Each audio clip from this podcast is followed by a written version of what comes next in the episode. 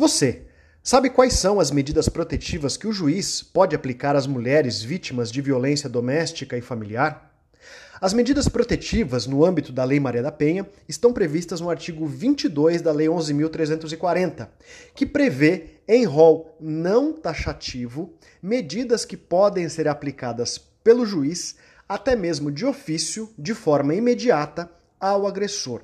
Dentre essas medidas estão o afastamento do lar, a proibição de aproximação da ofendida familiares e testemunhas, com fixação de um limite mínimo de distância, a proibição de contato com a ofendida familiares e testemunhas por qualquer meio de comunicação e a proibição de frequentar de determinados lugares. Essas medidas, como afirmado, não estão previstas em rol taxativo, podendo o juiz aplicar outras previstas na legislação em vigor, por exemplo, no Código de Processo Penal, sempre que a segurança da ofendida ou as circunstâncias assim o exigirem, com comunicação ao Ministério Público.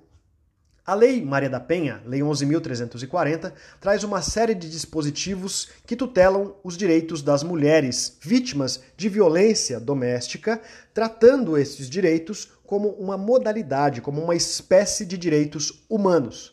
Assim, nos artigos 5 e 7, a Lei Maria da, da Maria da Penha estabelece os conceitos sobre violência doméstica e suas formas.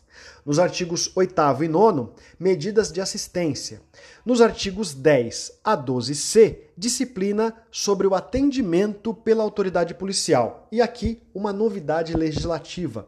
O artigo 12c passou a permitir que a medida de afastamento do lar em relação ao agressor seja adotada pela autoridade policial, seja fixada pela autoridade policial naquelas hipóteses em que o local em que se deu a violência doméstica não seja sede de comarca, ou seja, quando não houver a possibilidade de imediata requisição do deferimento de medida protetiva ao juiz responsável. Nesse caso, a própria autoridade policial, ou seja, o delegado de polícia, poderá fixar essa medida de afastamento, apenas esta.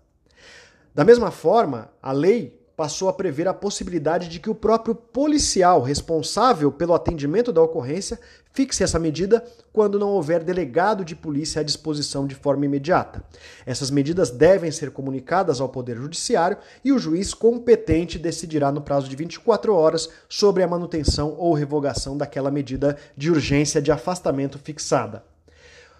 Ah, o artigo 16 da Lei Maria da Penha previsto num contexto de artigos que tratam sobre procedimentos, que são os artigos 13 a 17, o artigo 16 prevê que nas ações penais públicas condicionadas à representação da ofendida, só será admitida renúncia à representação perante o juiz em uma audiência especialmente designada.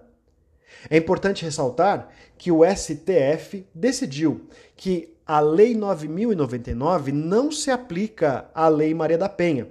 Como essas disposições da Lei 9099 não se aplicam à Lei Maria da Penha, também não se exige a representação da ofendida para os crimes de lesão corporal. Diante disso, o crime de lesão corporal no âmbito da Lei Maria da Penha é considerado um crime de ação penal pública incondicionada.